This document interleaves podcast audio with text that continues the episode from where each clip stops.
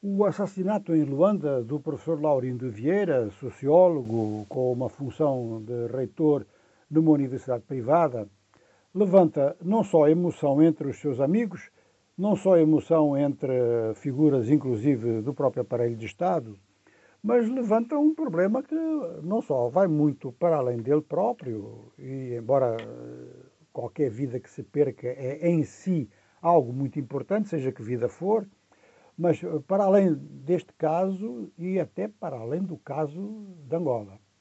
Luanda transformou-se numa das cidades mais inseguras do mundo, e isto em comparação com situações que se têm agravado, por exemplo, na vizinha Joanesburgo, no que está em frente, que é, que é o Brasil, eh, a situação da Venezuela, situações de crime generalizado nas Filipinas e mesmo aumento de insegurança em algumas zonas eh, da Europa está ligado ao desenvolvimento da pobreza, mas está ligado também ao desenvolvimento dos lucros que são feitos com o crime.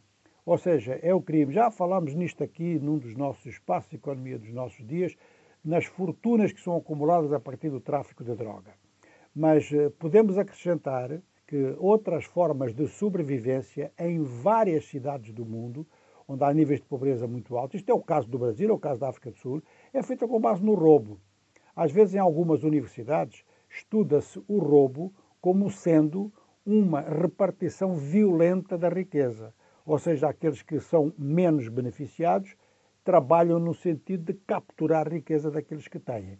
Mas quando o crime é organizado, não são os mais pobres que beneficiam, nem são os mais pobres que organizam.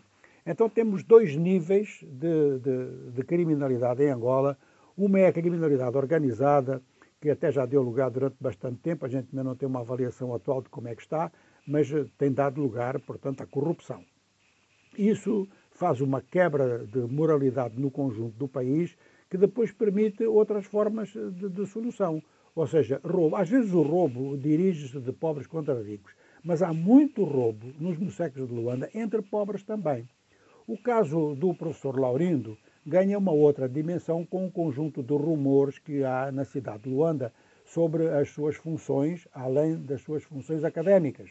E é claro que isso vai ser motivo ainda para mais, eh, bom, para a multiplicação dos rumores, de certeza, porque a capital angolana é também um grande centro de produção de rumores políticos e isso também em função das insuficiências da comunicação oficial, mesmo, mesmo das redes sociais. Agora, é um facto que eh, eh, este desenrolar de crimes que podem ser cometidos, seja contra quem for, sobretudo se o professor Laurindo tinha mesmo as funções que se diz que ele tinha nesses rumores de rua. Se tinha isso e se estava tão vulnerável, então os níveis de segurança em Luanda deixaram de ser perigosos para tornarem a cidade de Luanda como uma cidade dificilmente vivível.